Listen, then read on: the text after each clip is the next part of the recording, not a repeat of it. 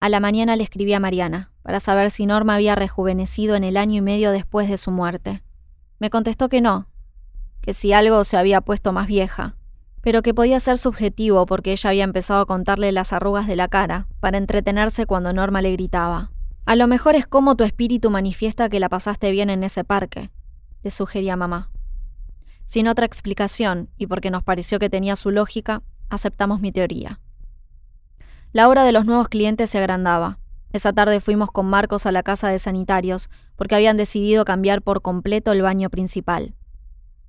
¿Fermín estaba ofendido porque no lo reconocí? No, no creo. Parecía divertido. Igual que importa. Me preguntó Marcos mientras nos acercábamos a la zona de inodoros. Aunque me pareció que me miraba a la espera de algo más, sostuve el silencio. Al rato me contó que Fermín era separado, que había terminado con su ex hacía un año, por eso había vuelto a Buenos Aires. Ella era española.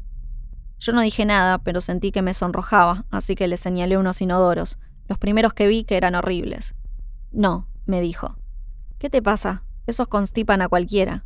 Cuando terminamos y mientras caminábamos hacia la salida, me dijo como si fuera un trámite. Te acabo de pasar el contacto de Fermín. Escribile cuando quieras. Puede andar bien. Me quedé muda y le hice un gesto fingiendo que no sabía de qué hablaba, por qué me lo decía ni quién era Fermín, que otra vez me había olvidado. Desde el pasillo antes de entrar a casa se oían música y voces. Después de corroborar que me había bajado en el piso correcto, abrí. Los gatos sentados en el sillón, uno en cada apoyabrazos, tenían la vista fija en mamá, que ahora pausaba la música y las voces en la computadora y me sonreía. Ma, ¿ahora transpirás? Se siente tan bien. Cuando estuve viva no lo supe valorar. Me dijo que había puesto clases de baile en Google y le habían salido muchos tutoriales distintos de hip hop, rock, merengue, salsa, vals, tango, y se había puesto a ver y seguir uno después del otro sin parar. Tenés que probarlo, Lili. ¿Para qué si yo nunca voy a bailar a ningún lado? ¿Quién baila vals ya? No todo tiene que ser útil, hija.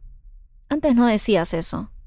Con un gesto de mano borró cualquier importancia que pudiera tener el registro testimonial de su vida y se fue a darles a los gatos la segunda ración del día.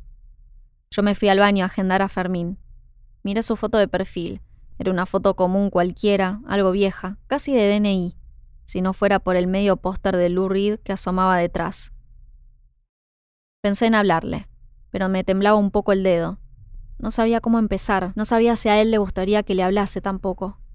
Entonces sonó el timbre. Una, dos, otra vez, de nuevo. Salí molesta del baño. Era algo que venía pasando desde hacía días. Tocaban el timbre tres veces largas, la tercera todavía más y después se iban. Mamá pausó el video de Samba, que estaba mirando y se quedó a la espera.